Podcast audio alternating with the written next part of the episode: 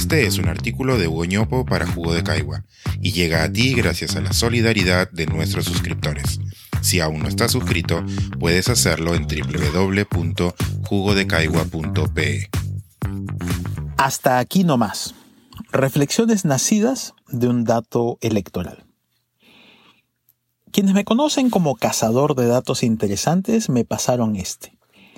En los cuatro distritos más pudientes del país, los votos por Pedro Castillo sumaron alrededor de 60.000. Abro comillas. Esos votos de San Isidro, Miraflores, Barranco y Surco son los que le darán la victoria al profesor. Cierro comillas. Así me dijeron, irónicamente. Lo cual me trae dos reflexiones. La primera es sobre lo maravillosamente mágico de la democracia.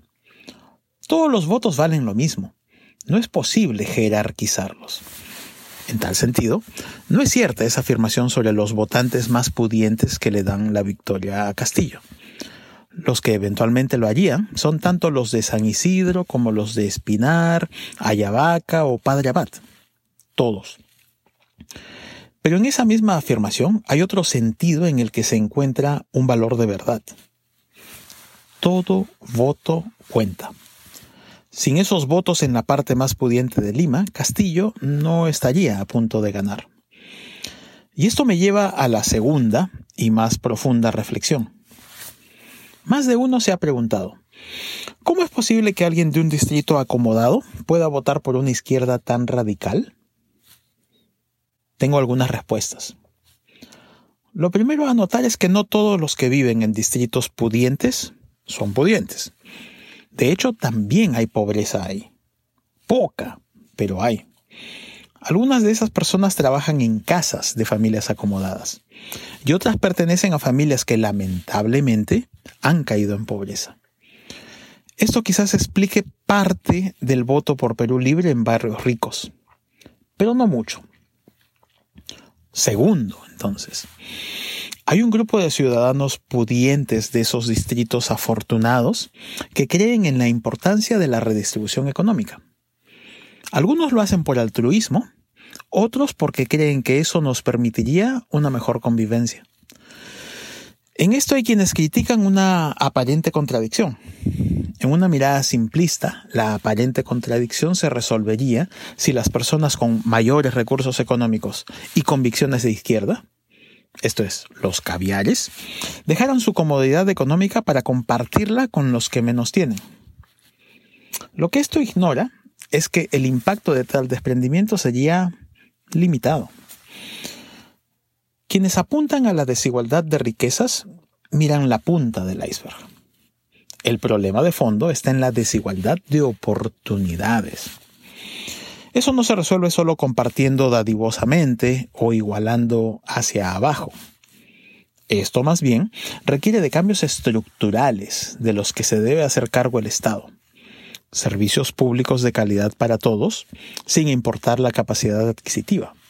Y una efectiva igualdad ante la ley que trascienda lo escrito para convertirse en una igualdad práctica. Pero hay un tercer grupo de votantes de Perú Libre en los distritos más acomodados. Los que lo han hecho por razones que van más allá de la economía y de la igualdad de oportunidades. O mejor dicho, a pesar de los problemas económicos que probablemente se avecinen y reducirán las oportunidades de todos. Ellos han votado así para castigar a quienes han tenido mal comportamiento democrático.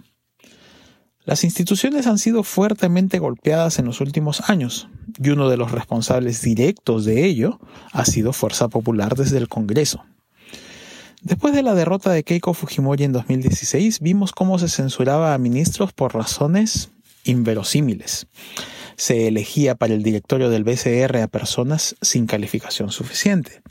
Se blindaba a personajes muy cuestionados del Poder Judicial que hoy en lugar de estar pagando culpas, están fugados. Se legislaba desde la amargura de la derrota sin pensar en los intereses nacionales, en una espiral de corrupciones, manipulaciones y manejos poco transparentes.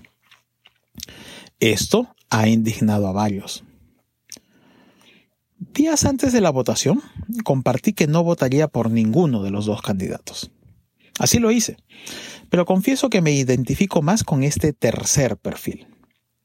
Si al final de cuentas hubiera optado por votar por alguien, lo habría hecho por razones similares a las de ellos. Me parece que la convivencia democrática necesita un cambio de rumbo. Necesitamos líderes que prioricen el interés común sobre la polarización. Necesitamos un trabajo serio en la mejora de nuestras instituciones. Han pasado 10 días desde las elecciones y lejos de tener alguna certeza sobre el conteo final de los votos, las cosas se ven inciertas. No sabemos cuándo terminará este abuso de lo legalista que nos está imponiendo el Fujimorismo. La candidata y sus aliados están haciendo un uso retorcido del derecho, haciéndole daño al país. Esto se tiene que condenar. Hasta aquí no más, señora Fujimori. Este es un artículo de Hugo para Jugo de Caigua y llega a ti gracias a la solidaridad de nuestros suscriptores. Si aún no estás suscrito, puedes hacerlo en www.jugodecaigua.pe.